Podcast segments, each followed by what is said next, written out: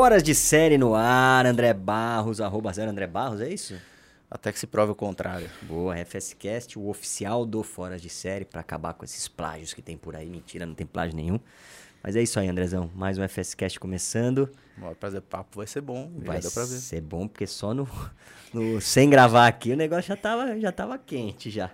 Vambora. Nossa convidada de hoje, empreendedora musical, 12 anos de carreira como DJ, me, vai me corrigindo. Tá bom. Tá?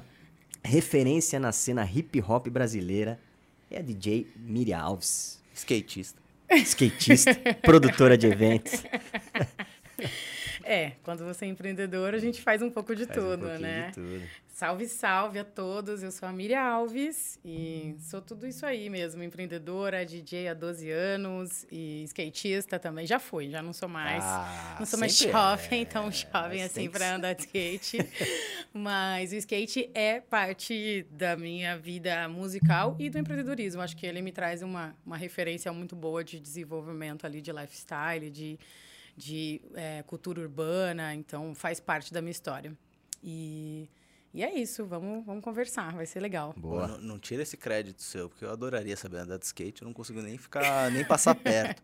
Se eu passo do lado do skate, eu já, bala, já dou uma balançada, eu Mas quase caio. Eu virei DJ e, e as, outras, outra- as outras coisas porque eu tive que parar de andar de skate porque eu me machuquei, né? Então, não tiro esses créditos, mas não ando mais. E aí fui procurar uma coisa mais legal para fazer perto dos meus amigos e o que tinha era música, tinha porque o DJ, né? A DJ sempre esteve muito presente nesse nesse eh, lugar do, do skate, da cultura urbana, nas premieres dos vídeos. E aí eu vi e falei, hum, que negocinho legal, tem uns discos lá em casa, acho que vou procurar isso aí. E aí comecei a procurar coisas de música, mas por causa do skate, porque eu queria estar perto dos meus amigos skatistas, assim. Mas voltar a andar, sem chance. Não, Você nunca mais andou? Nunca mais voltei a andar. Faz, Caraca. fazem mais de 12 anos isso. Mas o lifestyle é o mesmo, Ah, né? é, não, sim, não é o muda mesmo, o que a né? gente aprende do skate na rua, sobre o hip hop, sobre cultura urbana, sobre o rock, as minhas referências musicais. O skate é um formador de opinião ali nessa parte, quando você anda assim. E parte do, desse conhecimento todo também vem dessa vivência, né? Na rua a gente fala que é. A história da cultura urbana é um negócio muito doido, né? Porque até então, esse mundo skate, hip hop, essas coisas, ele sempre foi meio marginalizado, né? É, Vamos dizer sempre. assim. Não mais, sei ou, se... mais ou menos, né, cara? Assim, De- é porque eu tava ouvindo, eu tava ouvindo uma, uma entrevista, acho que foi no Podpah mesmo, a entrevista do, do Mano Brown, Tá. Uhum. que ele falou que a maioria das gírias. Foi, foi, foi ele, falou? Acho que foi ele. Que a maioria das gírias que estão na boca da galera, seja de periferia ou não, nascem da, da galera de periferia, né? Então, assim, é, é, é meio marginalizado, mas, assim, a mesma playboyzada vai me colocando nesse lugar, usa, usa, mas um É, mas o assume, marginalizado é o antes, é o antes É o disso virar antes, é. cool, né? Ah, antes sim, disso se sim, tornar legal. De fato, a cultura urbana sempre foi, antes de ser algo realmente popular. Uhum. Todos, né? Se a gente for- o skate foi, o surf foi, o samba foi, É, é. O, é, o rock foi, o hip hop. Então, e aí, quando começa uma massa a querer consumir isso, começa a ficar popular, começa a ficar. É, eu quis dizer cool. que é meio hipócrita da- desse lado, assim. Isso, é. Marginaliza, mas quer usar, sabe? Não, não, É eu ia que chegar justamente dizer. nisso. Hoje, É. grandes grifes, por exemplo, querendo, de moda, querendo usar o a O estilo. cultura né, e o lifestyle É da verdade, rua Sim. É verdade. na- nas suas campanhas, nos seus shootings, seja lá o Sim, que não, for, hoje em assim, dia né? as marcas usam o- os projetos de cultura urbana, na verdade, para criar seus É. novos projetos. Se a gente for falar de moda, por exemplo, muitas marcas utilizam rappers, DJs, artistas para criarem, co-criarem linhas ou projetos Total. específicos, que é uma das coisas que eu faço Uhum. com as marcas, por exemplo. Que é co-criar projetos que conectem essa marca com, essa, com esse público, É, com, animal. com essa cultura, É. assim. Até Então, essas collabs, a Gucci com a, com a, com a Adidas. Cara, achei fodido, assim. Achei bem, Sim, bem legal. E é um sim. jeito dessas supermarcas atingirem, A Converse, por exemplo, hoje Converse. trabalha com vários rappers que Ah. são diretores criativos, por exemplo, dessas marcas. A gente nunca pensou sobre isso. E não são moleques que estudaram sobre Uhum. isso. Mas que têm vivência de rua mesmo, que criaram isso e hoje se conectam com essas marcas, assim. Ah, E eu falei marginalizado, até talvez não seja a melhor palavra, que é uma palavra forte, assim, mas muito por conta do. E, e o meu, o que me veio na cabeça foi a exposição dos gêmeos, né?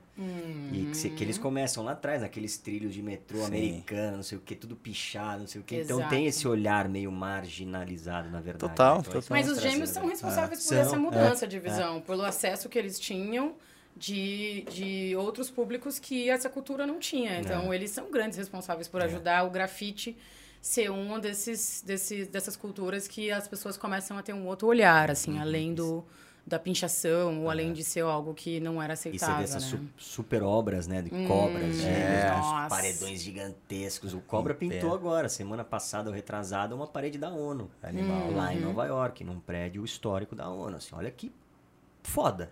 Total. Os caras Brasileiro. Brasileiro. E muitos brasileiros. É, aqui, aqui em São Paulo a gente tem uma gata chamada Mari Mates, que ela Ah, é sim, DJ e ela pinta vários lugares aqui em São Paulo. Eu tenho um- uma amiga também que ela tem uma produtora especificamente para trabalhar com pinturas em prédios. Que animal. isso. Fazer aquela pintura nos prédios Nas de São Paulo, né? assim. Então, várias pinturas são gestão da produtora dela e ela Olha. convida vários grafiteiros para montar um coletivo, assim, e fazer esse projeto. Como é sabe? que chama? Gentilação é o nome da produtora dela. Gentilação. E aí ela faz essa pintura desses prédios do centro, é, projeto de reurbanização de, de prédios de periferia, por exemplo, que faz aquelas pinturas. Enfim, hoje em dia Ah, toda essa cultura né, virou, um, virou trabalho, virou profissão, virou projeto, virou várias isso, né? coisas. Que legal Sim. isso. E hoje você também, além de DJ...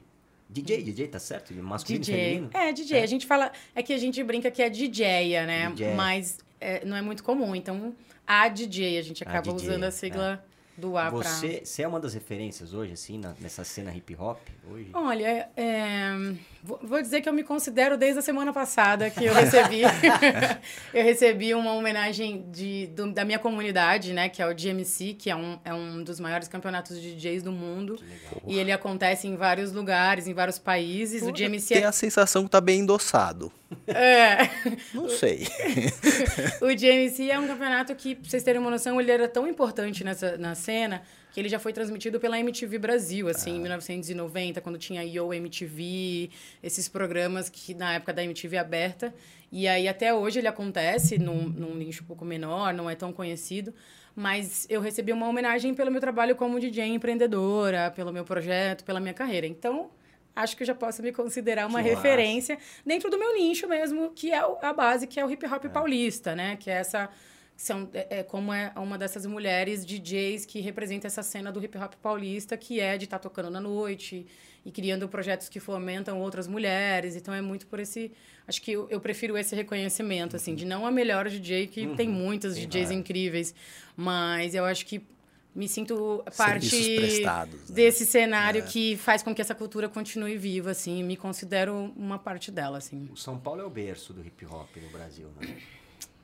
Cara, eu acho um pouco... A pele tá te colocando em saia justa. Não, não, mas é, é, Traz a pipoca, que eu quero só ver o café. é dúvida mesmo. É, É, dúvida, não, eu, é não, não- eu acho que É. não, não sei se o berço, mas São Paulo é responsável por centralizar várias dessas culturas. Aqui acontece muita coisa muito rápido, né? Uhum. Então a gente tem o histórico da, da São Bento, que é dos encontros dos b-boys, para que aí eu acho que São Paulo conta bastante da história do hip hop, dos elementos, como nascem os elementos. Então o elemento bip que é o DJ, o MC, ah, o b-boy, a birgel e o, e o grafite, né, ali, a dança. Então, acho que o, São Paulo acaba ajudando a contar essa história do hip hop, que é a Nação Bento ali, você tem os, os b-boys, as birgels se concentrando para dançar, e eram vários encontros, inclusive até hoje acontecem os encontros na São Bento. Uma vez por mês, os b-boys se reúnem ali com os DJs e fazem um encontro de dança. Então, é bem mesmo, mesmo com a estação e tudo mais, ali ainda continua sendo o ponto de encontro. Aí você vai na 24 de maio, que é uma das principais ruas de São Paulo, onde você encontrava as galerias de, com os discos, né? Hoje ainda tem vendedores lá de disco de vinil, então ainda é muito forte. E ali acontecia os eventos, né? Um, os campeonatos, por exemplo, na Galeria Olido acontecia as rodas de cypher, de hip hop, é, na Galeria é, do Rock e do lado da galeria ali, que é a Galeria Presidente, acontecia os encontros dos DJs, os campeonatos. Nossa. Na 24 de maio ali acontecia muito, os movimentos eram ali. Então quem vinha para São Paulo sabia que podia ir direto ali no centro, que ali estava acontecendo alguma coisa. Ou era um encontro de b-boys, ou era uma cypher, um encontro de MCs, ou, enfim, alguma coisa estava acontecendo. Então, eu acho que São Paulo ajuda a gente a contar essa história desse movimento que vem mesmo. Eu, eu mesmo conheci todo esse cenário saindo da periferia para ir andar de skate no centro. E aí, ali, eu consigo, come, começo a me conectar com esses elementos do hip hop. Então, acho que São Paulo ajuda a gente a contar essa história. Mas, cara, é uma bolha São Paulo, né? Se você for para o Nordeste, tem uma história do hip hop que acontece no Nordeste. É, e é uma bolha mesmo, porque se você começa a trocar ideia com essa galera, você vai ver que tem outras histórias que vão acontecendo, assim, né? Que e massa. as batalhas de rima não entram nesse. Sim, são as ciphers que a gente fala, ah, né? São, tem as batalhas de rima, que são, são diferentes, mas são a mesma coisa, porque são feitas pelos MCs, pelos uhum. rappers, né? As batalhas de rima que acontecia muito ali no centro, na Galeria Olido, por exemplo. E as ciphers também, que são essa junção de vários rappers e uma base, por exemplo, um DJ coloca uma base, uma música, e aí se você rima, você faz um freestyle ali, e aí você faz um freestyle com outro. Não é uma batalha, mas você tá ali fazendo uma Legal. cipher com uma pessoa. A batalha é que você tá. É sangue mesmo, né? Você fala da que pessoa. É mais agressivo. Exato, né? exato. E qualquer um pode chegar e fazer assim. Em tese. Se, se você sabe rimar. Claro. É, se tiver corrones. É. Se você tiver um raciocínio rápido. É, isso eu acho muito sim. foda. Né, é, porque é brincar com as palavras, né? né? E hoje, por exemplo, a gente tem os slams que são muito conectados com o hip hop, que é a mesma coisa, é um encontro de vários poetas que fazem poesias improvisadas ali, ah, e é muito legal. E isso está super também. conectado com essa coisa de ah, rimar. Não é minha, meu lugar, meu lugar é na discotecagem mesmo. É, eu vejo por cima, assim, o Fábio Braza, cara, é impressionante, né? Um Fábio Braza da vida, assim, né? Cara, ah, tem junta tanta né? palavra né? com... Aí vai, vai, vai, conta a história, a música inteira. Cara, Ó, é mas é, você me fez lembrar de uma coisa que é interessante. É, a gente tem o repente aqui no Brasil, ah, que é uma verdade. coisa totalmente nossa e nordestina. E, e os, a rima, né? Essa coisa que os MCs fazem é o repente. Se você for ver, os dois estão fazendo rap. É verdade. Então, por isso que a gente não pode falar que São Paulo é o é berço é do negócio. Mas Muito eu acho que São Paulo ajuda a contar essa história que, desse, dessa, dessa, desse crescimento, né? Muitos artistas passaram pelo centro de São Paulo, muitos DJs tá passaram pelo centro de São Paulo para comprar disco, para vender CD. O MC da mesma história, se você for olhar dele vendendo mixtape, era no centro, né? É. Era na porta dos eventos, mas principalmente ali no centro. Então, São Paulo ajuda a contar essa história é, de uma forma. Acho que está até visual, a gente tem mais registros de coisas que aconteceram Talvez, em São Paulo, é. né?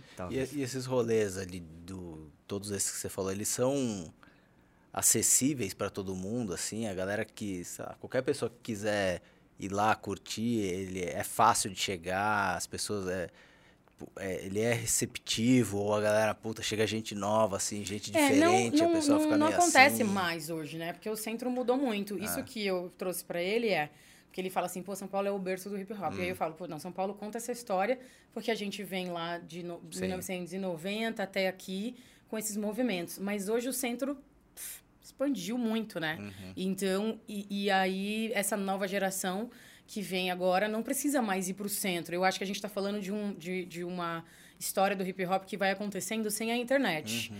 E aí, com a presença da internet e com o crescimento da internet, essa essa, isso vai, vai expandindo para as outras regiões. Então, na verdade, hoje você conta a história do hip hop é, em qualquer ponto da cidade de São Paulo. Na cidade de Tiradentes está acontecendo um movimento nas casas de cultura de lá.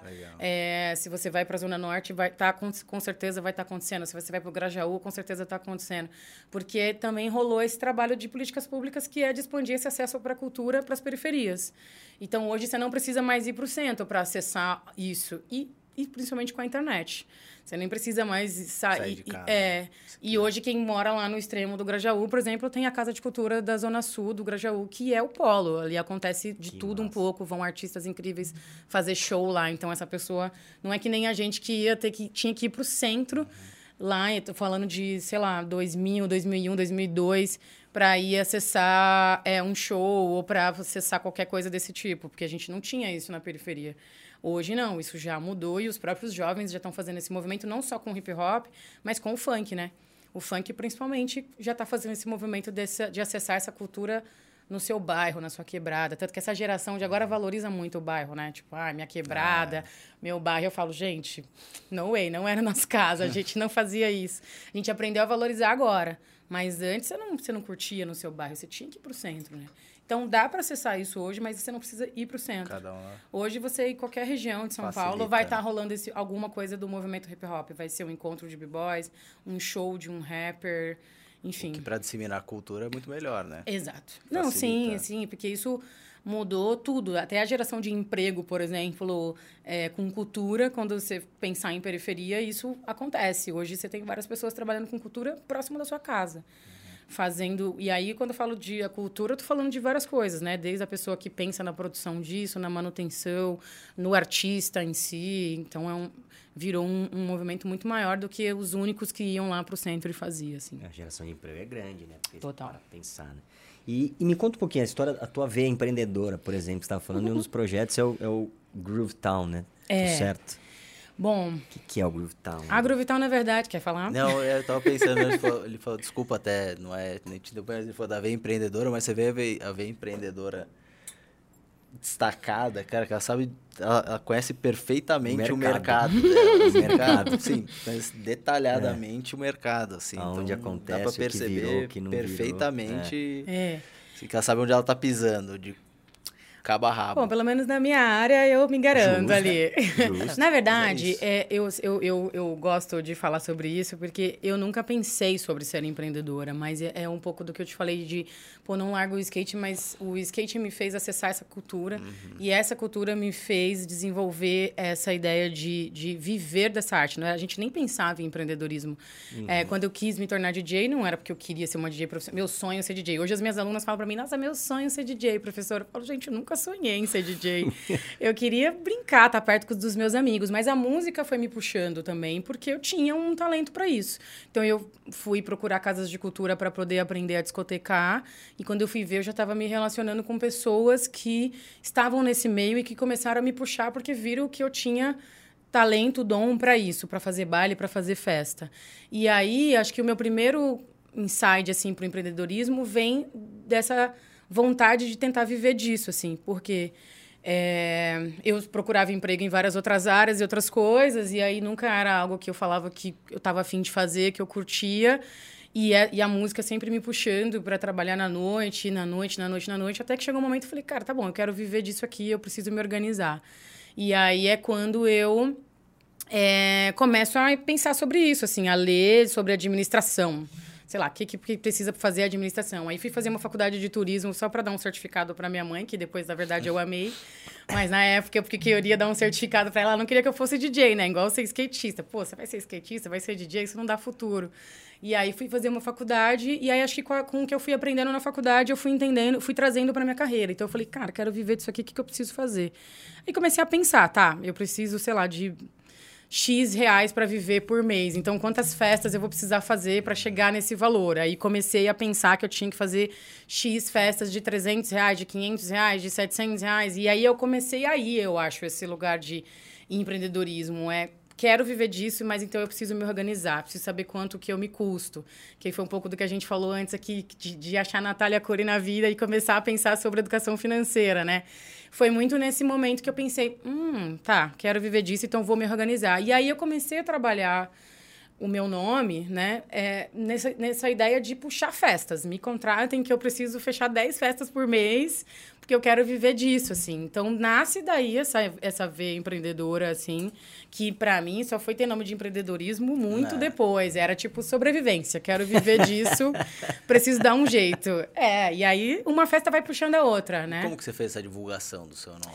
Rede social, sempre foi rede social. Eu sempre gostei de redes sociais. Na época do Orkut, eu já postava fotos minhas tocando. Então, eu fazia uma festinha, meus amigos tiravam fotos, aí eu postava lá no Orkut, aí depois fomos pro Facebook, e aí eu comecei a criar álbuns, por exemplo, das festas que eu tocava.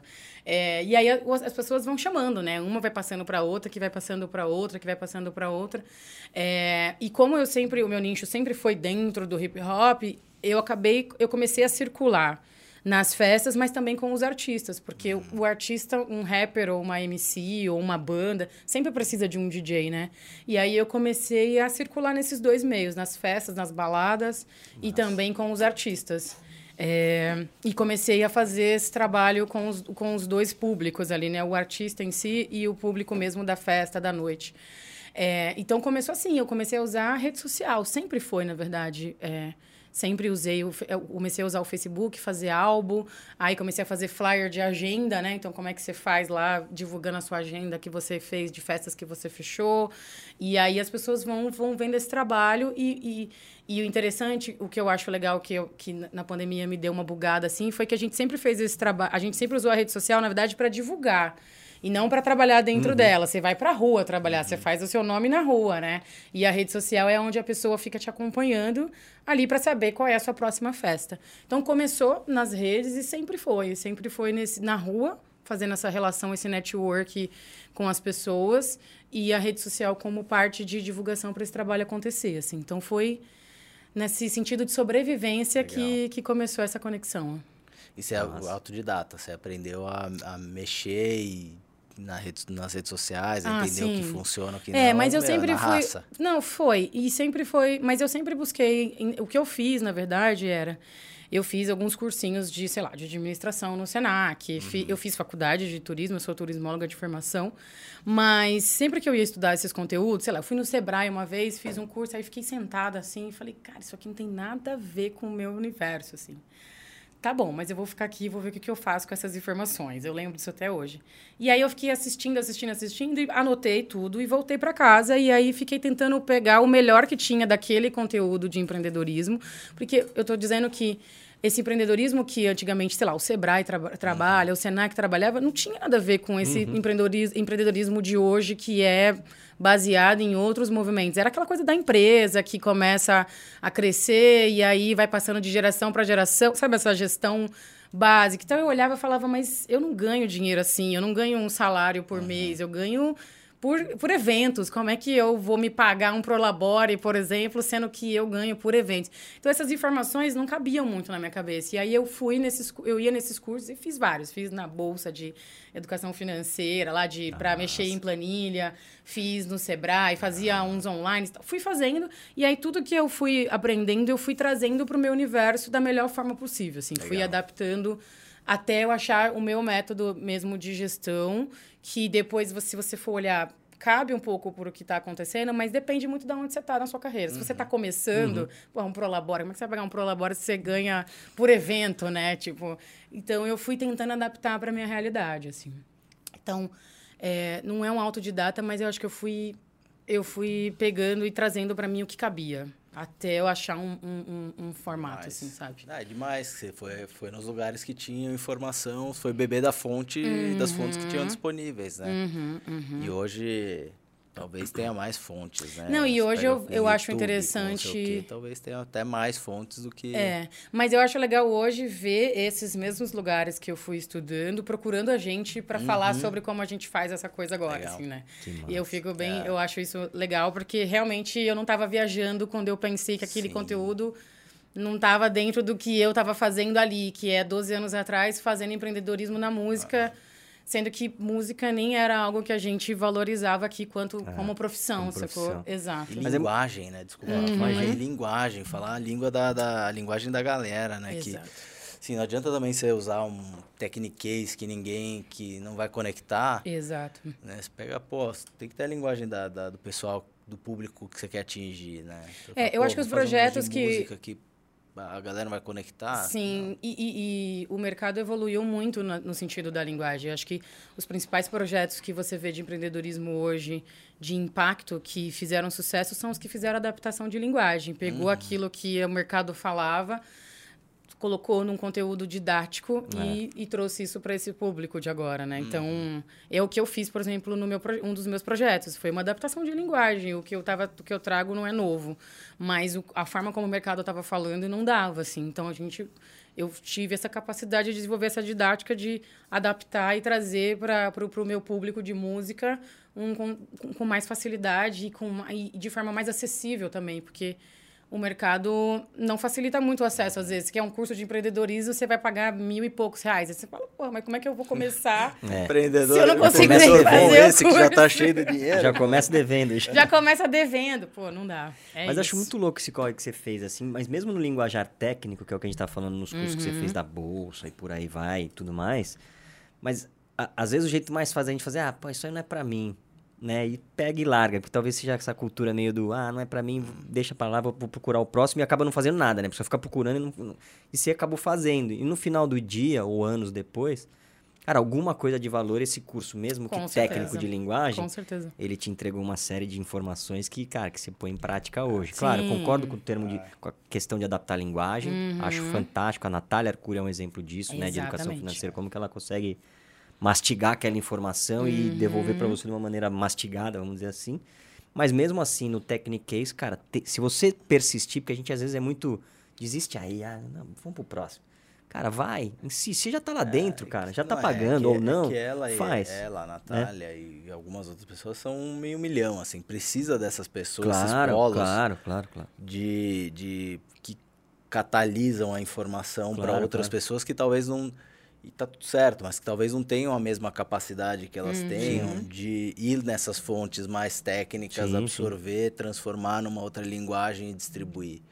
Tipo, eu falo por mim mesmo, eu não, eu não, eu não tenho essa capacidade de, Uhum. puta, ir na, na bolsa e, cara, interpretar. Eu, eu preciso de, de uma tradução. Claro. Eu Não, mas tenho, eu, eu, eu, depois de Mas a gente adulta. capta coisas, cara. É. Não, Depois de adulta, eu me senti. Eu percebi que eu sempre fui nerd e não sabia, assim. é, porque você acha que você não é. Mas aí eu, eu, depois de adulta, eu falei, cara, eu sou muito. Eu sempre fui nerd. Porque quando eu andava de skate, eu comprava revistas, fazia recorte das coisas que me interessavam, montava pastas.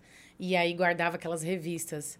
Isso é coisa de nerd, gente, sério. Você pegar. Porque, por exemplo, nas revistas, foi quando eu comecei a ver as primeiras mulheres que andavam de skate. Eu fui atrás disso já numa época em que eu nem, a gente nem falava sobre a presença feminina em vários lugares. E aí eu fazia o recorte, montava a pasta bonitinha e fui conhecendo essas meninas, fui conhecendo projetos que elas faziam.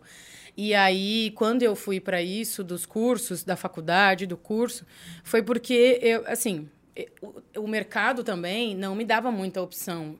Você ia fazer uma entrevista de emprego, ah, você tem que ter um inglês XYZ. Para você fazer, para você trabalhar nisso aqui, você precisa ter uma aparência XYZ. Eu peguei essa fase de não ser esse padrão ou essa referência de do que o mercado queria. Então, era muito também porque assim, ou é isso ou é isso.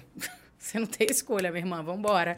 Então, é ficar sentado ali. E, e hoje eu vejo que realmente tudo que eu, a- apesar daquele tempo que eu usei lá, hoje eu trago pra cá valor, várias coisa, coisas, assim. Mas é porque também não tinha muita opção, não. É, Ou é ou não é. Será que Você- essa história das pastas que você falou, do- do- da cena feminina do skate, tem a ver com o Groove Town ali também, que a gente falou? Então, é, acabei não falando Não, da não, mas- Groove. mas tudo bem, Eu- mas- Eu mudei de assunto, desculpa. Não, de- não tem não, problema. imagina, mas conectou bem agora. É, na verdade, a Groove é a minha produtora cultural que faz a gestão hoje de tudo. Só que o que acontece? É engraçado falar da Groove porque ela nasceu esse ano. Ela nasceu juridicamente esse ano. Então, o que, que acontece? Em 2012, eu tinha uma amiga que também era DJ e, e aí a gente tinha a ideia de criar coisas na música. Eu era DJ, ela também era DJ e a gente queria trabalhar coisas na música. Tipo, ah, vamos fazer um, um material com esses DJs mais velhos que não, não tem é, captação de material, não tem fotos, não tem nada. Vamos fazer um encontro de DJs. A gente tinha essas ideias. Aí a gente criou a Groove, fizemos um textinho, um release, o que, que era, o que, que ela fazia e tal, porque a Lu era designer, né? E aí a gente criou um site bonitinho e falou, vamos fazer. Fizemos umas festas com esse nome, fizemos alguns trabalhos, mas não foi pra frente. E aí eu guardei a Groove pra mim. A Lu foi embora pra Austrália, viver a vida dela e me deixou aqui com a Groove. Eu guardei a Groove pra mim, como já tinha, já tinha e-mail, tinha o, o domínio do site tudo mais. E aí eu guardei a Groove pra mim e fui fazer a gestão da minha carreira. Então, antes da Groove nascer, eu fui fazer toda a gestão da minha carreira sozinha. E aí fui vender meu trabalho para as festas, para as marcas, para os artistas e fui viver minha vida de DJ. Viajar, ganhar experiência e tudo mais. E aí, depois desses 12 anos, que eu fui tentando, inclusive, de- dar a minha carreira na mão de outros produtores para fazer gestão e que eu não tive sucesso, quando foi ano passado, é, eu virei MEI em 2014 também, isso é importante dizer, porque quando foi o ano passado, o MEI me expulsou, falou, ó, você não pode mais aqui, já deu, você já bateu o faturamento e já estourou, não pode mais. E aí eu falei, ferrou, e agora? O que, que eu faço? E aí uma, uma, uma moça que trabalha comigo, a Nilce, ela é, ela é gestora, ela falou, vamos oficializar, vamos virar ME e vamos fazer esse negócio nascer. E aí foi quando eu oficializei a Groove, assim, como produtora cultural para fazer a gestão da minha carreira, que eu tentei durante algumas vezes dar na mão de alguns produtores para fazer essa gestão para mim e para fazer a gestão de todos os outros projetos que hoje eu tô dentro, assim. Então a Groove nasceu em 2012, mas ela se oficializou juridicamente Agora. esse ano e foi a melhor coisa que eu fiz da minha vida, porque se eu soubesse que ia dar tão certo, eu já tinha virado ME faz tempo hum. e, e já tinha oficializado faz tempo, porque a Groove, é, as marcas e os clientes, as pessoas que eu me conecto ali juridicamente, quando a Groove nasceu, começou, inclusive, a olhar para a gente de uma outra forma, assim. Uau, essa produtora, a gente quer trabalhar com essa produtora, a gente quer fazer representação de outros artistas com essa produtora, que a gente massa. quer trabalhar com vocês. Então, pós-pandemia ainda, né? Eu chorei quando o meme expulsou. Eu falei, e agora que vai ser da minha vida? Eu, sou, eu não tenho mais CNPJ e tal. E o medo de crescer, né? Sim. E aí a Groove cresce sendo oficializada como um ME. Então a Groove é uma produtora que faz toda essa gestão da minha carreira hoje ah. e dos todos os projetos que eu faço parte, que eu administro, que eu crio, enfim. Mas ela tem um olhar feminino para a história também, né? Nas, nasceu um pouco dessa concepção aí de ajudar Sim. mulheres na música, né? Uhum. É, é, é, quando a gente fez na época era pensando na cena, na cultura de DJ. E aí, quando eu, quando ela vem agora, é porque antes dela ser oficializada, eu já tenho outros projetos, né? Tenho a minha carreira como DJ, tenho Todas Podem Mixar, que é a minha escola de DJ para mulheres. E aí a Groove vem com esse com essa proposta de trabalhar essa gestão mesmo de projetos focados para mulheres mesmo, que é o Todas Podem Mixar, que é, que é o meu, meu melhor e maior case, assim, é, e, e, e, ajudar as mulheres mesmo a se desenvolverem nessa área. Então, a gente faz bastante representação de mulheres para marcas, para projetos que às vezes essa, essa mulher não tem um CNPJ, às vezes ela não tem um, ela tem um curso, por exemplo, que ela não sabe vender. Então a gente acaba Ah, não é só música, então, então é a gestão dela como um todo, assim, os produtos dela. Não é só o produto musical. Produto musical. Não, né? é o pro, é, é o legal, foco é, é musical, Sim. mas a gente acaba, mas a gente não faz, por exemplo, gestão de carreira artística. Ah. O que a gente faz hoje em dia na Groove é ajudar essa mulher, por exemplo, a colocar o projeto dela em alguns tá. lugares. Então, é, por exemplo, a gente. Aí não é só música, porque, por exemplo, a gente tem um projeto lá que é o da, da Tati, que é o Ubuntu Yoga, que é um projeto de yoga específico para mulheres negras e com é, conteúdo de com ancestralidade mesmo africana. Então foi pensado no, o yoga a partir da base africana. E aí a gente, por exemplo, ajuda ela a colocar, vender isso para as marcas, por exemplo. Então, essa experiência dessa, desse conteúdo ou dessa aula para dentro de eventos para as marcas. Então, a Groove hoje faz essa intermediação entre o projeto e a marca. É. Né? Porque aí, às vezes, a marca não conhece esse projeto, mas ela me procura porque eu sou uma referência de projetos. E aí eu falo: olha, eu não tenho esse projeto, mas eu tenho alguém aqui que tem esse projeto. E aí a gente vai apresentando e vai conectando essas pessoas com as marcas, assim, intermediando, porque essas meninas ou essas mulheres às vezes não têm essa estrutura que eu já tenho hoje, que é de um CNPJ, de uma base ou de um essa relação, essa relação, esse histórico no mercado, enfim.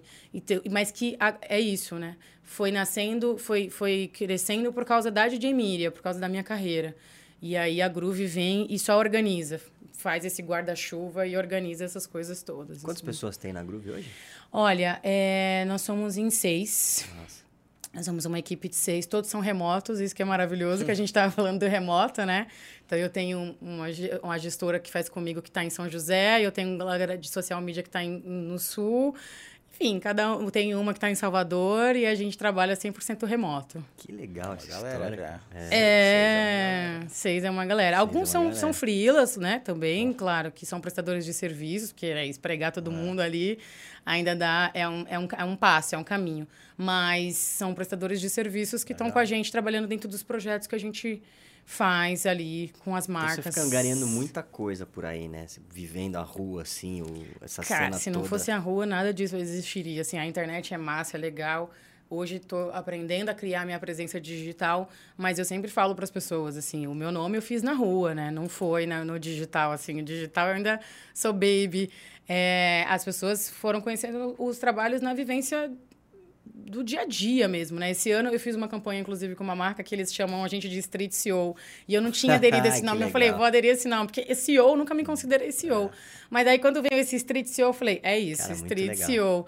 Porque é um trabalho de base que você faz na rua Se- mesmo. se Isso aqui é um quiser- trabalho se de quiser rua. falar a marca, pode falar, tá? Se vocês Sim, a gente fez uma campanha com Chivas, que foi. Sim. Marca, marca que tá apoiando, que tá dando suporte pra vocês, cara, tem que dar valor, É. pô. Sim, a gente fez uma, eu fiz uma campanha com Chivas, eles fizeram um trabalho de investimento.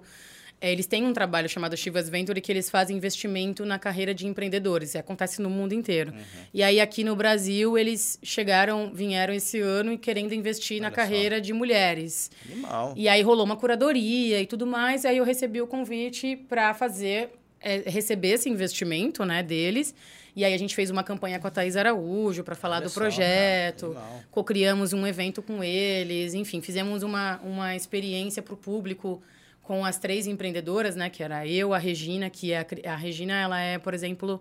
Inclusive, vou dar dica aqui para vocês chamarem minhas amigas. Bora. A Regina, ela é criadora da Ubuntu Cast, que é a primeira agência de casting específico para negros, né? Então, ela só vende para marcas, modelos, pessoas negras, e ela faz um trabalho incrível. E a Diva Green, que é uma artista capilar. Então, ela cria diversos tipos de cabelo, perucas, que hoje a gente vê os artistas sempre usando um cabelo diferente e tal. E a Diva, por exemplo, essa é uma empreendedora especializada nisso, assim. E fomos nós três que fizemos esse trabalho com Chivas, de co-criar um evento com eles e receber esse, essa, essa- esse investimento, assim. E, e aí eles usam esse termo na nossa campanha, Street CEOs, assim. Eu falei, agora eu vou aderir, que eu adorei abraço, esse nome abraço. Abraço. é. Abraço. de Street CEO, porque esse, traba esse trabalho que a gente está fazendo aqui é um trabalho de rua mesmo, assim, Claro. de base, que é encontrar as pessoas, que é conversar, que é ter essa troca de ideia. Vai para a internet, mas acontece aqui, né?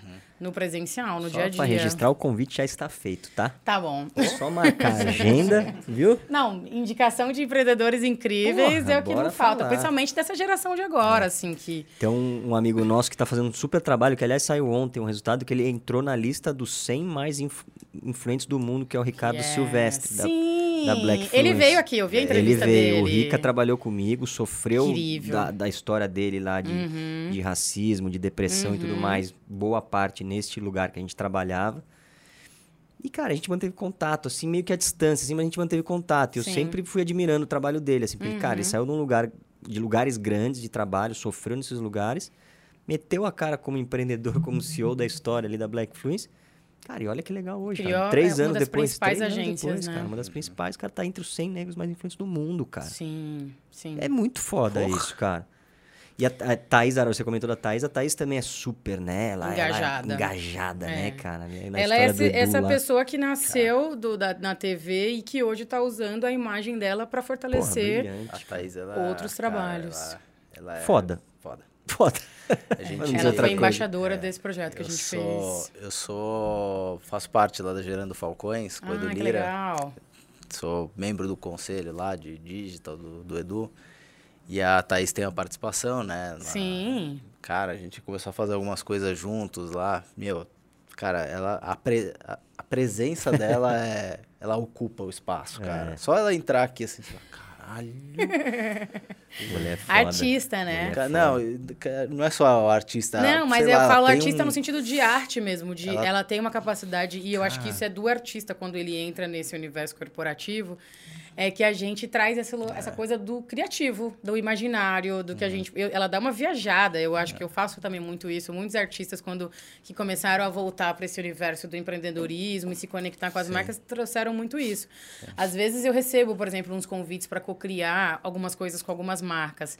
E aí eles juntam um bando de artista, produtor musical, é, compositor, no design, nanana. e aí é uma galera que sente Sim. pira, leva você para um outro lugar que muitas vezes ali dentro desse universo corporativo não existe, né? Então, a presença dela acho que traz muito esse lugar do vamos imaginar e vamos pirar, gente. Cara, e ela provoca é umas foda, coisas é interessantes, assim, de trabalho, né? De, cara, ah, beleza, ela você quer fazer isso? A equipe também tem que ser preta, né? Então, É, porque é foda. senão- Mas eu acho que a Thaís está fazendo um, é, usando a imagem dela para fortalecer um discurso de muitos empreendedores, muitos pensadores, muitos ativistas que já faziam, mas que não tinham essa visibilidade. Então ela pega a imagem dela, que é muito forte, que é, mais de 15, 20 anos de TV, a gente cresce vendo ela e usa para dar voz. Então é, eu- eu- ela falou isso pra gente e eu vejo em várias entrevistas ela dizendo isso. Eu estou usando a minha imagem mesmo para dar voz a todos esses projetos, essas pessoas que vêm reivindicando isso, né? A, a pre- a contratação, a presença, o, o- o- enfim, esse, essa- esse crescimento dessa cultura dentro desses outros espaços, porque ela sempre acessou esses espaços, né? Total. é. Ela falou pro Edu, Edu, eu vou trabalhar com você. Aí ele falou, Eu mas, vi ela contando mas essa como? história. Falei, não sei, Edu, eu sou sua funcionária. Mas Exato. como? N- Não sei. Me usa aí. É. Que legal, né, cara? É E eu acho que é, o- é o empreendedorismo do, do momento, né? É. Essa coisa totalmente fora da caixinha, É. que é você. Porque ela está se tornando uma grande empreendedora, mais do que uma embaixadora de projetos, ela está empreendendo em várias coisas é. Sim. com a presença dela, né? Então, é, é a forma que, as, que tá, tá- essa nova forma de, de crescer dentro desse, desse universo corporativo em de Uhum. cultura, em de artista, não, não tem como mais É. se desconectar, assim. E tá sabendo se posicionar e, e levantar. Vou chamar de levantar a bandeira sem ser. Sem, sem dividir. Exato. Acho que isso é é muito, é muito delicado e, e ela tá fazendo muito bem. Legal. Ela tá levantando bandeira, ju- juntando pessoas sem dividir. Exato. Que- É isso que precisa. Que é o que precisa. Né? É, que é o que precisa. E é difícil de fazer, eu acho, né? Assim, É, não- você tem que saber dialogar, pessoas- é, acho poucas é. pessoas têm essa Diálogo. habilidade. Uhum. Né? O Edu é uma das pessoas, a, a Thaís é Não uma conheço ele, mas sou pessoas. muito fã do, do Gerando Falcões. Assim, Então- acho incrível o trabalho deles de impacto. O meu trabalho é, também é de impacto, então eu me inspiro bastante neles, assim, nessa coisa de conectar exatamente o universo corporativo com os projetos de impacto social, seja na música, seja da favela, seja em tecnologia. Enfim, muito legal. Quero poder conhecer ele ainda. Ah, vamos promover isso aí. Sim, ele tá vive no mundão, né? Mas eu sempre acompanho ali os projetos. Pra coisa boa ele para. É, né? Que É. legal. E como você tem visto, assim, por exemplo, você, você usou o exemplo da de Chivas, assim, e que eles fizeram até um trabalho pode pá também, né? Sim, foi né? depois do É, nosso, foi depois de inclusive, a campanha. É. É. E como você vê o acesso dessas marcas, assim? Porque a população brasileira, ela é maioria pretos, né? né? Então... E as marcas hoje, de novo, nessa história da divisão, que é ridículo a gente falar em 2022, né? E dividir ainda, e ter essas discussões que a gente estava falando antes ali também, né? Que, Uhum. puta, não convém aqui, porque não leva a lugar nenhum também. Mas como que você vê? Porque, assim, muitas dessas marcas, elas querem acessar isso. Eu não sei se o termo é esse, mas talvez elas tenham vergonha de... Porque parece com um oportunismo. E às vezes é melhor você começar, mesmo que errado, né? Só que elas são muito julgadas, são muito criticadas, são muito canceladas e eventualmente.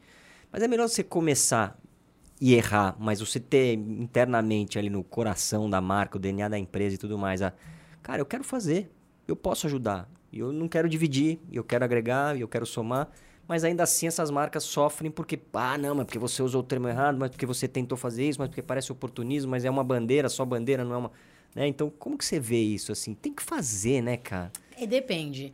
Eu acho que a Boa. gente tem dois momentos. Eu Certo. comecei, a minha relação, é, eu- eu- apesar de tocar todos esses 12 anos, a minha relação com as marcas começou quando as marcas começaram a fazer bastante showroom, evento e tal, e aí eu comecei a ser contratada para discotecar nesses eventos. E aí, e aí a minha relação de contratação mesmo de projeto de impacto começa quando nasce o Todas Podem Mixar, que é a minha escola. Porque aí eu começo a querer captar das marcas para poder fazer o projeto acontecer de forma acessível. E aí a gente tem dois lugares que é sim, existia sim o oportu- existe sim algumas marcas que se aproveitam do conteúdo de diversidade para querer se promover. Isso é fato.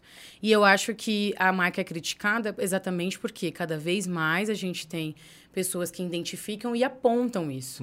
E tem que acontecer, porque a mudança, na verdade, vai acontecer. A, a Monique Evelyn, que é uma empreendedora incrível, ela fala que se- é, é, empresa não tem coração, tem CNPJ.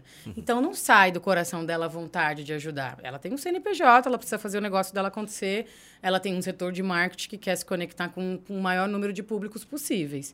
Eu acho que o que está acontecendo é o perfil, né, todo esse trabalho dessa é, é, que a militância é, é, que os ativistas negros e que os pensadores negros vêm trazendo é a ideia de que as marcas precisam começar a contratar mais pessoas, come- precisam contratar, ter uma diversidade de funcionários, e aí essas pessoas lá dentro começam a fazer esse Essa trabalho mudança. de conectar essas marcas com esses projetos e essa, essa mudança de discurso. Então, antes disso, a gente ainda vê sim muitas agências onde majoritariamente as pessoas são brancas e aí querendo falar sobre conteúdos que ela não tem domínio. Você não tem como falar sobre racismo ou sobre o, o machismo ou coisas do tipo se você não passa por aquilo. Você vai ter que ir lá fora no mercado buscar pessoas que falam sobre isso e trazer essas pessoas para dentro. Então eu acho que rolou sim, rola ainda assim muitas marcas, muitas passaram vergonha, tiveram que rever suas questões e hoje estão tendo uma mudança de comportamento de dentro para fora, porque não é só sobre fazer uma campanha legal e botar lá fora, mas é sobre ter uma mudança interna, porque nunca foi pra gente sobre campanha, sempre foi sobre mudança interna, porque é sobre mim. Lá atrás, quando eu quis ser contratada por uma empresa, eu não, não era o perfil, era o porque eu perfil. tinha um cabelo black desse tamanho, porque eu morava no extremo da Zona Leste e ia precisar de duas, três conduções, ia levar três horas para chegar nesse endereço, ou porque eu não tinha o inglês 100%. Você está entendendo o que a gente está falando? sim, então, sim. é sobre uma mudança de comportamento interna que aí, quando vai para fora, começa a fazer sentido. Porque internamente tem pessoas lá dentro que pensam sobre isso, que passam sobre isso e conseguem sensibilizar. Então, a gente tem essa mudança agora com as novas marcas, porque surgiram muitas marcas novas e que são empresas pequenas, mas que, por exemplo, têm uma diversidade realmente de, de, de contratantes, de funcionários. E aí essas pessoas começam a dialogar comigo e com esses pensadores, essas pessoas que fazem esse trabalho na rua. Vou dar um exemplo de outra marca que eu estou me relacionando esse ano, por exemplo, que é a Barmate. A Barmate é uma marca pequena, é um chá gasificadinho e tal, que agora se uniu com outras marcas menores e eles estão crescendo. E eles, esse ano, por exemplo, é patrocinador de uma das nossas eh, turnês de, de conteúdo para mulheres. E é uma marca pequena que tem grande parte dos seus funcionários, por exemplo, que são pessoas igual a mim. São mulheres negras, são homens negros, gays, trans e tudo mais. E aí essas pessoas vêm dialogar comigo sobre o que essa marca quer fazer, sacou? Então eu acho que a mudança vai ter a reclamação sempre, porque é isso, a gente ainda é uma mudança de pensamento ainda muito grande. Quem assina o papel ainda não são essas pessoas, mas elas estão entrando e elas estão começando a trazer a marca para essa realidade de que olha, o que a gente está falando hoje é sobre isso aqui, vocês precisam, senão vocês vão morrer também. É. Então, não levo a marca como boazinha, não. A marca tem o Claro, interesse claro. dela. Tudo bem. Mas o que eu quero, o que eu acho válido é, como Chivas, como essas marcas que eu estou trazendo aqui, é quando a gente foi se relacionar com eles, a gente entendeu que existia uma mudança interna. Legal. E a- as pessoas que estavam vindo falar comigo eram pessoas iguais a mim que eu poderia Ah, dialogar. rolou. Rolou. Então, Ah, e, e já entendi. tá rolando, né? Então, você, a gente tá vendo na publicidade, é, ainda não sei se 100%, mas a gente tá vendo essa mudança, né? Das marcas internamente e aí de dentro elas vão trazendo para fora no marketing delas, Uhum. nos projetos que elas vão fazendo e assim isso vai crescendo. É, eu acho maravilhoso, inclusive eu amo trabalhar com as marcas. As marcas têm sido uma das maiores patrocinadoras dos nossos projetos. E a gente tem feito isso, de captar com a marca e fazer ela investir num projeto de impacto onde ela vai beneficiar outras mulheres, onde ela vai ajudar essas mulheres a ter acesso a conteúdo, né? Porque o TPM, que é esse meu projeto, ele é um projeto de educação de música para mulheres. Legal. Então a gente puxa as marcas para produzir isso junto com a gente, no sentido de, olha, a gente vai pegar essa verba e a gente vai investir em espaços que vão receber essas mulheres, elas vão aprender conteúdo e desse conteúdo em diante elas vão poder gerar emprego, elas vão poder viver dessa arte, elas vão poder crescer. Então, Fudido. essa relação Ah. marca e impacto rola hoje, tá muito melhor porque é isso. Cada vez mais a gente tem gente nossa lá dentro que é muito inteligente, que foi para a faculdade estudar publicidade, fazer marketing, toda essa coisa exatamente para poder entrar e conseguir ajudar as marcas a ter essa mudança de pensamento, assim. Essa é a minha visão e é da minha relação que eu tenho com as marcas, sabe? Não, mas eu te perguntei de propósito, assim, porque, Uhum. porque eu vejo muito desses movimentos de muita gente tentando, vamos dizer, marcas grandes, Sim. Uhum. elitistas pra caramba, tentando. Mas fica muito na boa intenção só, sabe? Sim. E aí eu já, eu já tive conversas nesse sentido, assim, eu falei, cara, legal, acho que tem que fazer, vamos fazer tal, não sei o quê. Mas tá preparado pra tomar porrada? Porque internamente. É exatamente o teu ponto. Porque internamente, Você não Você tem, não tem. você não pratica. você não tem. Você Não Uhum. vem falar, ah, não, mas eu tenho um funcionário preto, um gay, etc. Não, Só- não é isso. Mas Você não Uhum. tem. Tá preparado? Ah, não, acho que dá pra encarar. Então bora, se tá preparado, então quer encarar, vai encarar, porque aí fora é duro também. Mas era exatamente esse Mas ponto. tá assim. rolando. Eu conheço, tenho muitos. E de novo, não significa que não é pra fazer. Sim, é pra fazer sim, sim. porque precisa, Não, né? mas... assim, eu acho que vai ter que ser na porrada mesmo, não É. vai ter jeito. A Lacoste, por exemplo, recentemente... Recentemente não, acho que foi ano passado, ela passou por isso. Por exemplo, na periferia, a galera usa, Usa Lacoste até dizer é. chega. A história E era uma MC marca que não dialogava com a Ariel, galera. E Com, com... É um outro rapper que super usa. E eles não dialogavam com esse... Acho que é o, o cara do Rio lá, o MD, não sei. algum- É, eram alguns rappers que estavam usando e a marca, por exemplo, é, e a marca, por exemplo, não dialogava com eles, por exemplo, assim, e a marca ti- já tinha deixado claro que não queria esse público. E aí, cara, como é que você fala não? Mesmo que falsificado, Não, mas por não um foi com público que cons... não, não foi com ele, não, Não foi, foi daqui de que- São que Paulo teve uma mesmo. campanha com... Eu, eu, eu eu Acho que é o quase- Guian, Gurian, É, não lembro quem assim. foi, mas teve, não eles gravaram quem uma é. campanha com o menino e depois derrubaram, né, o vídeo, não deixaram sair, porque, enfim... Enfim, mas aí a marca teve que apanhar do É, público no caraca. Twitter, na internet e tudo mais, pra fazer o quê? Vim aqui fora, pedir ajuda da galera que se especializou nisso, uma galera realmente que estudou, uma galera preta também, uma agência como a Black Influencer e tudo mais, pra, tá, como é que eu conserto isso? Bom, vamos fazer uma mudança interna aqui e aí a gente vai trazendo isso para fora. Acho que é, existem empresas que estão entendendo que se- ou ela faz isso ou ela faz isso, porque o seu consumidor final é esse público. Então, se você não tiver uma mudança de pensamento sobre isso, cara, sinto muito. E as pessoas estão falando não. Eu já falei não para várias marcas que, ah, eu não quero, eu quero patrocinar você, mas eu não falo sobre gênero. Porra. Obrigada. Obrigado. O meu projeto é sobre gênero. Valeu. A gente vai tentar captar em outro lugar, não tem problema. É, e aí os não. Com dor no coração. eu falei, Esse dinheiro é importante. Eu vou falar pra você que não, porque. é, Não, pela grana, pelo projeto que você quer colocar de Sim, pé mas e tudo eu mais, acho mas que é óbvio, pelo DNA. Se- sem dinheiro a gente já fazia. Com dinheiro a gente já faz, sacou? Sem, sem dinheiro a gente. Porque a gente já fazia tudo isso sem dinheiro. É. Então, com dinheiro você Verdade. faz, sacou? Então, eu, eu, eu já falei não, no sentido tipo, não, não faz sentido isso pra mim, não, não dialoga com, com o que eu tô trabalhando, então, obrigada, vamos, numa próxima a gente conversa. E aí, alguns anos depois, rolar essa mudança interna e essa mesma marca te procurar e falar, vamos fazer um trabalho juntos? Que Pô, legal. Acontece, sacou? É mais genuíno e dá mais resultado, né? Do que só pensar na Exatamente. campanha, que já é o, o fim ali, né? Não, a campanha é o jeito que você se expressa ali com a É, comunidade. e eu, com- e eu acho que essa coisa de projetos e marcas é uma coisa muito São Paulo ainda pra mim, assim. Eu vejo as marcas investindo muito em São Paulo.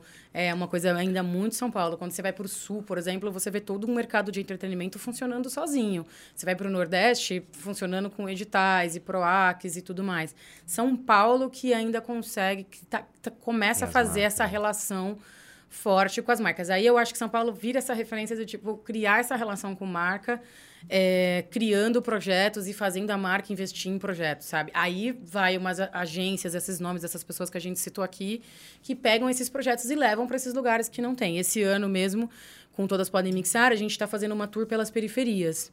Então a gente está levando a escola, né? Os espaços, os estúdios para as periferias. A gente já foi em três esse ano. A gente já foi em três, que é Zona Sul, Zona Leste, Zona Norte e Zona Oeste. Por extremo. E aí a Barmate está indo com a gente. Que E legal. aí foi a proposta que a gente apresentou. Quando eles procuraram a gente falando que eles queriam apoiar um dos nossos projetos, a gente falou, bom, legal.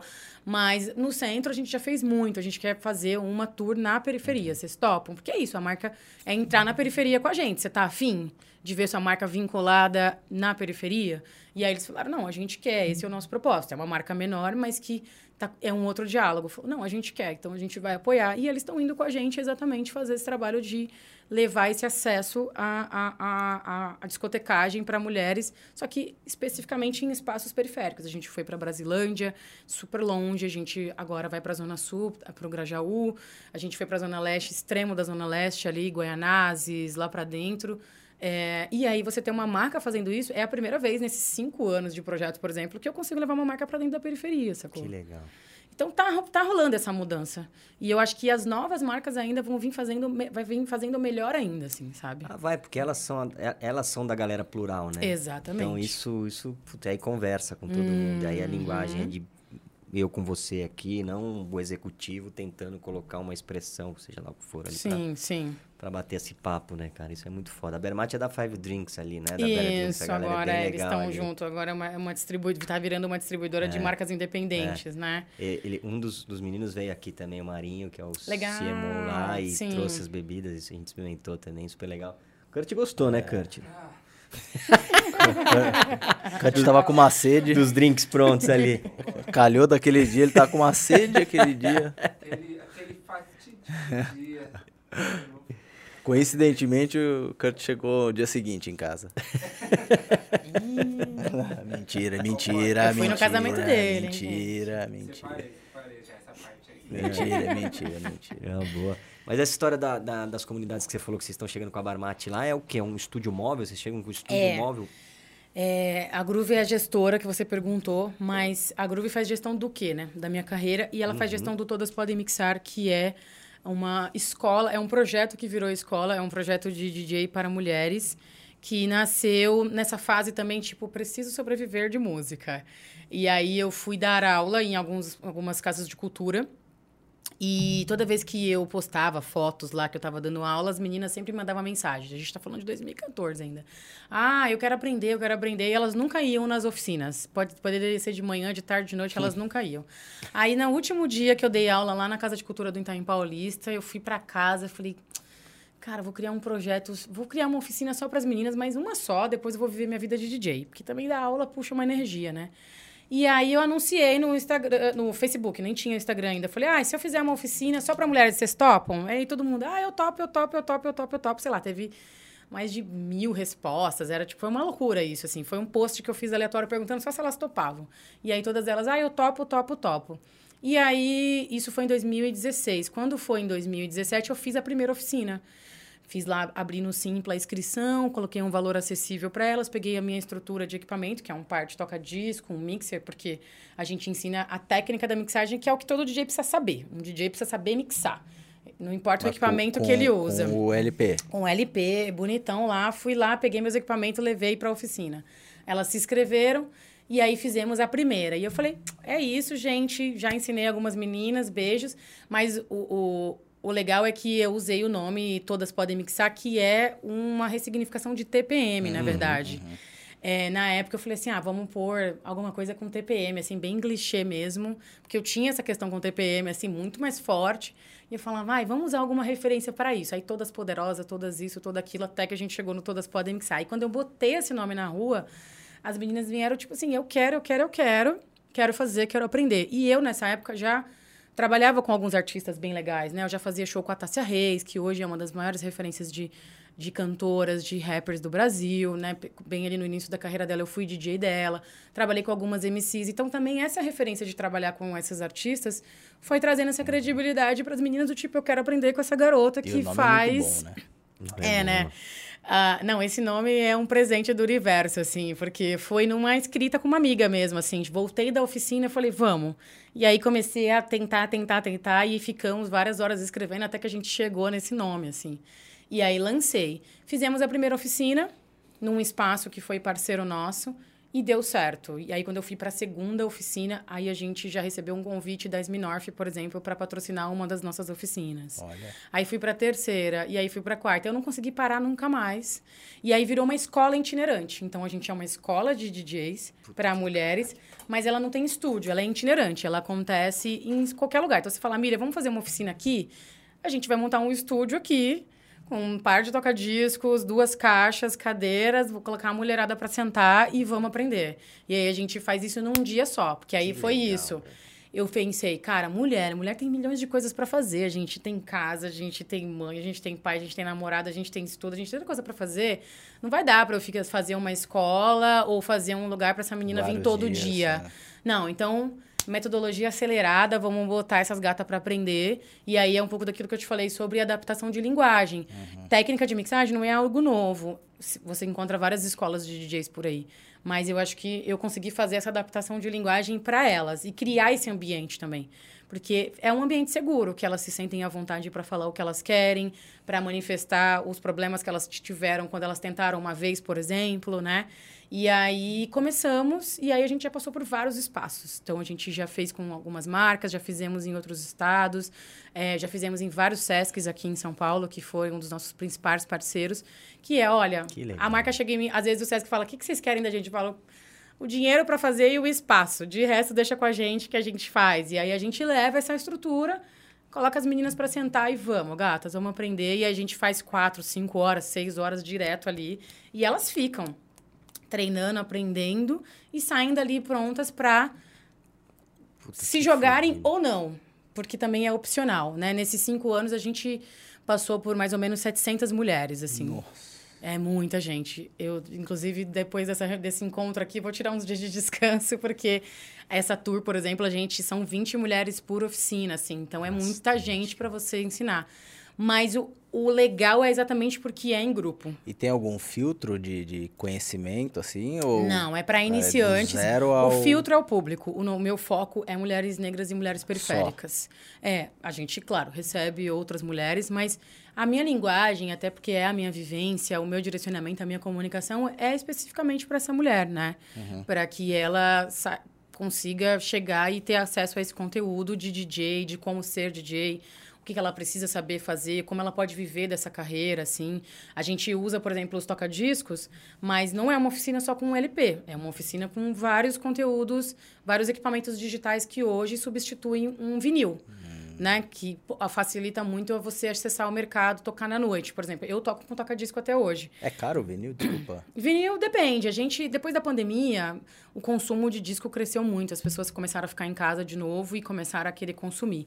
Então, pelo fato de aumentar essa demanda, né, de gente consumindo, acho que o preço dos discos começaram a baixar um pouco. Antigamente era muito mais caro porque era poucas pessoas procurando, então ficava caro. Eu acho que está oscilando. A gente tem um, um mercado de disco nacional bem legal. A gente tem aqui em São Paulo, inclusive, uma fábrica chamada Vinil Brasil. Super recomendo conhecerem.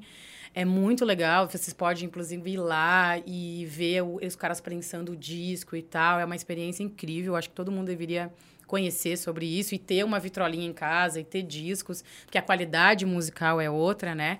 É... Mas eu, assim, para tocar na noite, no dia a dia, existem projetos incríveis de vinil.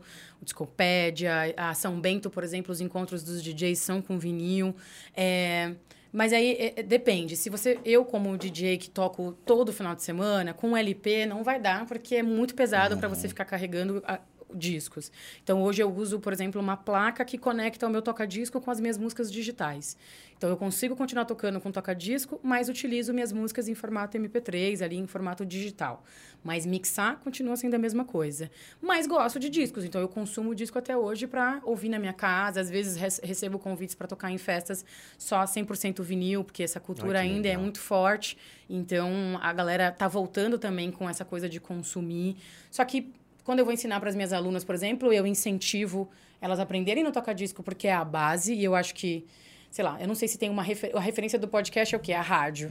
Então eu acho muito importante qualquer pessoa que começar a fazer um Claro. podcast entender que o podcast nasce da onde? Da rádio. Então o cara tem que ir lá beber dessa fonte para ele entender o que ele está fazendo aqui. E lá no TPM a gente faz isso, a gente volta a elas duas casas, fala, olha, aqui é onde a coisa começou. Então vocês precisam aprender sobre isso aqui. E aí o que vocês aprenderem aqui, vocês aplicam no que existe hoje. Hoje existem outros equipamentos mais modernos, muito mais acessíveis que um par de toca-disco, e você vai viver a sua carreira, vai tocar, vai fazer o seu som com os equipamentos que tem hoje. Mas é importante a referência, né? Então, é- é, Legal. Se o cara quiser fazer qualquer outra coisa moderna hoje, ele só precisa voltar duas casas. Mas isso é muito do hip hop também. Eu acho que da música, da gente buscar na fonte quem é que fez essa coisa começar, assim. O né? primeiro que eu tive foi do Michael Jackson. Vinil? Bem Legal. Mas você tem disco ainda, não? Não tem, cara. Cara, não mais volta, nada. compra lá uma vitrolinha, compra discos. Quando você chegar em casa cansado, assim, você não quer. Você não quer é ver mais bom, né? tela de celular? Puta, você é chega em casa, põe um vinilzão, pega uma taça de vinho e vai viver e vai desintoxicar. Puta, bom, isso é bom. Puta dica. mesmo. Recomendo, todo mundo tem que ter É super vitrola legal. em casa. assim. E, e, e depois da pandemia, eu vi uma matéria falando que aumentou 600% o consumo de disco Nossa, de vinil, assim. Tem, tem esses dados na internet. Então, as pessoas começaram a entender que elas tinham que voltar, principalmente na pandemia, que a gente ficou tela, tela, tela, tela, tela, tela. Nossa, mas é uma boa ideia mesmo. Esse negócio de dar um detox aí na tela, chegar em casa, pôr um Total. vinilzinho, tem aquele granuladinho do som dele ali que é bom também. Limpa os ouvidos. E aí, luz baixinha ali, ó. Vinhozinho. Faz um jantar. Sucesso, hein? Bela dica. Bela dica. Sim, Boa, super recomendo. boa. No final das contas, MPB, assim, né? A música, a música ela tem umas, assim, uma série de questionamentos em relação a padrões, assim, né? E a MPB, no meu entendimento leigo aqui, por que, que MPB é só a MPB ali do, né? Do Dorival do Caymmi. Dorival Caymmi. Não tem, não. Pô, é- tudo é música popular brasileira no final do dia. Por que, que os caras focam só... Dominaram, né? Os caras Dominaram o gênero, Dominaram né? o rolê. Falaram, ah, só o será, Caetano, né? Caetano e música Gil. popular é, é isso, né? É do povo, é. tudo, é da rua, é da cultura urbana, né? E por aí vai, né? Tem alguma explicação isso? Ó, eu, na verdade, não, não- acho que não, não cabe a mim, talvez, explicar isso, porque é uma é cultura, né? É cultural, tem um Falei consumo disso. justa. É, Não, imagina. não, mas eu, na é verdade, papo assim, não, mesmo. não é. Eu acho que não cabe, ta- talvez, a mim explicar ou fazer uma crítica sobre. Porque eu bebi dessa fonte da música do MPB, da música popular brasileira na minha infância, era o que minha mãe ouvia É. em casa, era o que meu pai ouvia em casa. A gente tinha referência da música preta, do soul, do disco, do funk soul, mas a música. O MPB é importante, né? Não tem como falar da minha vivência sem falar de Elis Regina, Uhum. sem falar da Rita Lee. Amo a Rita Lee, é, amo Elis Regina. Hoje posso dizer que sou ali colega próxima de Maria Rita, assim, amo. Ela sempre responde meus comentários, então tô me sentindo Olha a meio amiga dela. É, amo ela e, e, enfim, todos esses artistas foram responsáveis por criar essa base. Mas aí eu tenho uma amiga, uma cantora incrível chamada Janine Matias, que ela mandou pra mim uma vez assim, ela a gente estava escrevendo alguma coisa e ela mandou pra mim MPB, música popular preta. E aí eu falei: "É isso, amiga, vamos ressignificar isso, né?" Então, eu até fiz uma mixtape, uma mixtape não, eu fiz um- uma playlist para um site e aí coloquei lá música popular preta e aí coloquei vários artistas do MPB, que são artistas negros que também fazem esse novo MPB, né? Essa nova música brasileira que é super popular também e que tem outras vozes também, né? Então, é, mas que beberam dessa fonte, sacou? Então, acho que é, nem, é, nem vale criticar, eu acho que vale entender que tá tendo essa mudança e tá entrando esses outros artistas que beberam dessa fonte. E muitos desses artistas estão se conectando, né? Pô, Caetano, Gil, super se conectam hoje com esses artistas de agora, né? Eu vejo Milton Nascimento fazendo coisas com Criolo. Cara, incrível. Criolo tem 20 anos de rap nacional. 20 só de história de rap nacional, fora esses últimos anos da carreira dele cantando, juntando samba com rap. E aí você vê Milton Nascimento fazendo som com cara, Caetano Veloso, Gil fazendo som com Emicida, fazendo som, Elza Soares fazendo som com várias rappers, eh, fez músicas com várias rappers eh, eh, dessa geração. Então, acho que essa conexão aconteceu e a gente tem que ficar feliz porque aconteceu, assim. Sim. E aí foi ressignificando de música popular aí. brasileira para música popular É, mas preta. acho que essa é a provocação. música preta assim. brasileira, É. na verdade. Falei brin- brincando do, do Rafa de Sim, colocar em, em sim. saia justa, mas acho que essa é a provocação, assim, o porquê o, o, o restringir MPB a um tipo, Música preta brasileira, eu falei errado. É. Música preta brasileira. um tipo de música, um, Uhum. um tipo de som só, né? Se a, se a gente tá falando do popular, é tudo que vem da rua, é tudo que vem do povo, né? Exato. Funk é uma música popular Então, brasileira, né, o hip hop é o música hip hop, o, funk, samba o e tudo samba, mais. é. Sim. Eu acho que tinha essa necessidade dessa elitização também, né? Todos Provável. E aí eu, a- a- o MPB foi essa música que foi para esse lugar mais elitizado da coisa, e que, mas que não tem jeito, assim, vem- sempre volta. Porque eu. é- é- o artista em si, quando você está fazendo sua arte, você não está pensando se vai para um público X, Y, Z. Você é artista, cara. Você está lá criando, você quer que chegue para o maior número de pessoas possíveis. Para onde isso vai? Sem. Você não tem né? controle. É, agora, o mercado talvez faz isso, né? Aí essa gestão, essas grandes gravadoras, as Uhum. marcas, o mercado de música acaba fazendo esse trabalho de direcionar talvez para um público. Mas se você for parar para pensar, o artista mesmo em si nunca pensou sobre para quem vai, pelo menos eu na minha concepção quanto artista. Eu não fico pensando quem é que está ouvindo a minha discotecagem. É, hoje criar um projeto específico para mulheres negras eu tô direcionando para esse público, mas porque eu tô enxergando um problema Claro. que eu quero consertar. Quero ajudar, pelo menos, a consertar. É diferente.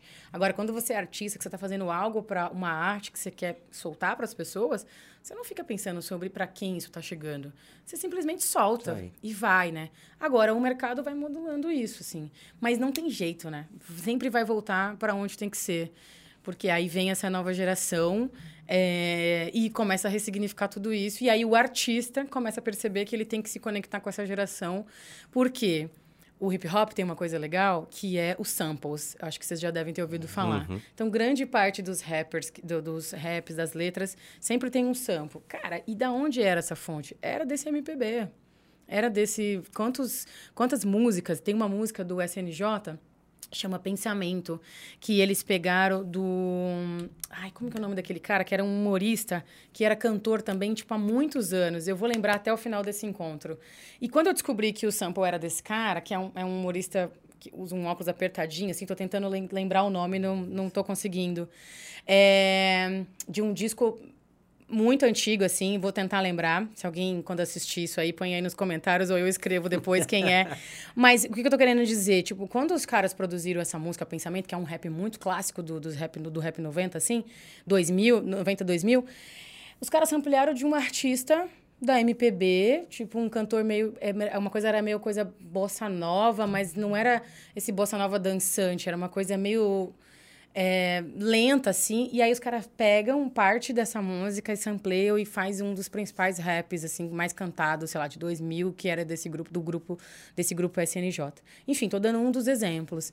Então, essa coisa do elitizado ficou mesmo pro mercado, porque esses artistas, eles se conectam, né? O produtor musical vai lá na, na- na- no sebo, pesquisa esse disco, e aí quando ele olha a capa, que ele vê a música que ele escuta, ele começa a criar uma outra música em cima disso, sacou?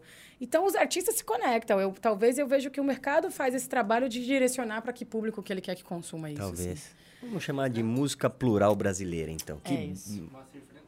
Moacir Franco, Franco. amigo. É, cara, Moacir Franco. Qual a história de que Moacir Franco é cantor que você tem? Nenhuma, mas o cara tem um disco. E aí o SNJ, que é um grupo super conhecido assim do cenário do rap aqui em São Paulo, tem essa música que eles ampliaram do Moacir Franco. Quando eu descobri que esse era... Porque a, a graça de você gostar de rap e de hip hop é quando você começa a ouvir, você quer descobrir os samples, né?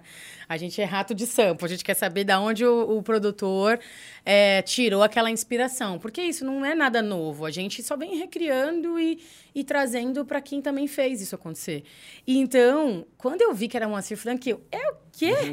não acredito. Tipo, como assim? E aí vai todo mundo atrás desse disco. Esse é o trabalho da música também, é resgatar essas referências. E eu acho que essa nova geração dessa música, é, dessa MPB de agora, é essa geração também está levantando a, a história desses artistas. Tipo, a Elza Soares é uma referência e grandes artistas cantando com ela fizeram com que o público que não conhecia ela conhecesse. Né? Essa nova geração conhecer quem é a grande Elza Soares. É, o Gil, Gilberto Gil, Caetano Veloso, porque eles começaram a se conectar com esses artistas. E assim, ah, impossível não conhecer Caetano Veloso. Gente, desculpa, mas talvez vai ter uma nova geração Ah, que sim. não vai saber Ah, quem é. certeza. E aí a gente tem, tem esse, esse artista dessa geração de agora que se conecta com essa referência e traz ele de resgata. volta, assim, Agora, sacou? for da Elza Soares, ela, ela realmente é um case, né? Porque, Total. sim, ela conseguiu renascer e reinventar Várias de um jeito, vezes. cara. É, e várias vezes, né? E de vários motivos, né? Uhum. Que ela renasceu lá no- na época do, do documentário lá do, do Garrincha. Depois, no prêmio e tudo mais. Cara, impressionante, cara. Sim, impressionante. sim. E é e sempre foi futurista, né? Sempre foi pra frente, assim. É. Eu sempre vi ela. Você escuta, você escuta depois é, entrevista delas antigas, eu olho e falo, nossa, ela, ela é muito futurista. Ela sempre foi pra frente. Ela Uhum. sempre falava de coisas que nem era da época dela ainda, mas ela já era aquilo, já vivia aquilo, já pensava aquilo, assim. E por isso que ela se conecta com essa geração. Essa geração vai lá e fala, eu quero cantar com essa mulher, eu quero fazer coisas com essa mulher. E ela super aberta a se conectar com essa geração de agora Muito que faz massa. música, assim. Incrível. Plural. Vamos voltar pro plural. Tá falando da, da MPB aqui. É música plural brasileira. Oh, que bonito. É assim a gente encerra. né? Não, agora sem sacanagem. Aqui no final a gente faz uma perguntinha fixa, que é a história da referência, né? Você já, puta, você já Trouxe várias, trouxe né? várias aqui, mas só pra gente finalizar, Sim. porque referência gera referência e um pouco do Fora de Série é isso, né? Trazer pessoas de diferentes vivências, de diferentes experiências, que apanharam, que venceram, que aprenderam, enfim, que corrigiram. E quem que é a sua referência, assim? Pode ser mais de uma, não precisa ser uma, assim, Tá, verdade. eu tenho algumas de fontes diferentes. Eu Boa, acho que massa. de vida eu tenho a minha mãe. Pra mim, ela foi a primeira empreendedora da história, assim, porque ela vem de uma história de uma mulher empregada doméstica que começa a fazer essa gestão de trabalhos para criar os filhos. Então, hoje eu olho assim e falo, cara, se pá, minha mãe nem sabe que ela era, já era uma super empreendedora, assim, e ela era, né? E até hoje ela tem essa mente de gestão de casa, e isso aqui, tem que comprar isso, aquilo, mercado ela sabe de cor. Tipo, isso é uma mente muito. pff, muito grande, né? Então a minha referência assim de cara é a minha mãe nesse sentido de também mulher vivendo ali sozinha, encarando, indo pra luta, essa coisa toda. Na música eu tenho alguns, né? Acho que é, DJ KLJ, por exemplo, que é uma das principais referências do, do rap, assim, pra gente, quanto DJ, quanto presença é, de artistas. É, dentro do empreendedorismo, tem, a gente falou da Natália Cury, que me inspirou muito a estudar, por exemplo, sobre educação financeira, mas na gestão de negócios, hoje eu tenho as, é, mulheres que são minhas amigas, então a gente tem a Priscila Gama, que é uma das principais criadoras de, da ONG é, Beco da- é, das Pretas, que é uma ONG que faz fomenta a cultura preta no Espírito Santo, assim, de forma incrível. Temos a Nina Silva, que é uma das mulheres, maiores mulheres de tecnologia. Eu tive a honra de ter uma mentoria com ela, assim, sair assim, ah, né? Tipo, cara, ela é muito futurista, assim. Tipo, ela enxerga muito à frente e ela me inspira muito em todos os negócios que ela faz, né? A Adriana da Feira Preta também, que é uma outra mulher incrível, que faz um negócio de impacto. Enfim, a história e todo que ela, tudo que ela faz é, é muito surreal, assim. É, então, acho que dentro de negócios, isso. Na música, temos tem o KLJ, temos Jada G, que é uma super DJ aqui em São Paulo. A gente tem outras mulheres que você falou assim, ah, você se acha referência? Mas eu não fiz isso sozinha, né? A gente tem a Vivian Marx, Tati Laser, Lisa Bueno, que são DJs que estão fazendo o mesmo trabalho que eu faço, de base, de desenvolvimento de nova geração dentro da cultura hip hop, dentro da cultura de DJs. Então, eu, eu posso chamar essas pessoas de minhas amigas. Então, eu tenho muitos amigos que são referências para mim, assim. Que massa. Porra, que massa. É isso. Boa, isso aí. Obrigado. Gente, eu que agradeço. Ô, Vocês chamaram a pessoa que mais gosta de falar, né? Porra, volte sempre, cara. Cara, tipo, aí traz... vem sempre, cara. O caso é sua. Ai, que legal. Estou muito Pô. feliz. Eu fiquei feliz de receber o convite, porque Boa.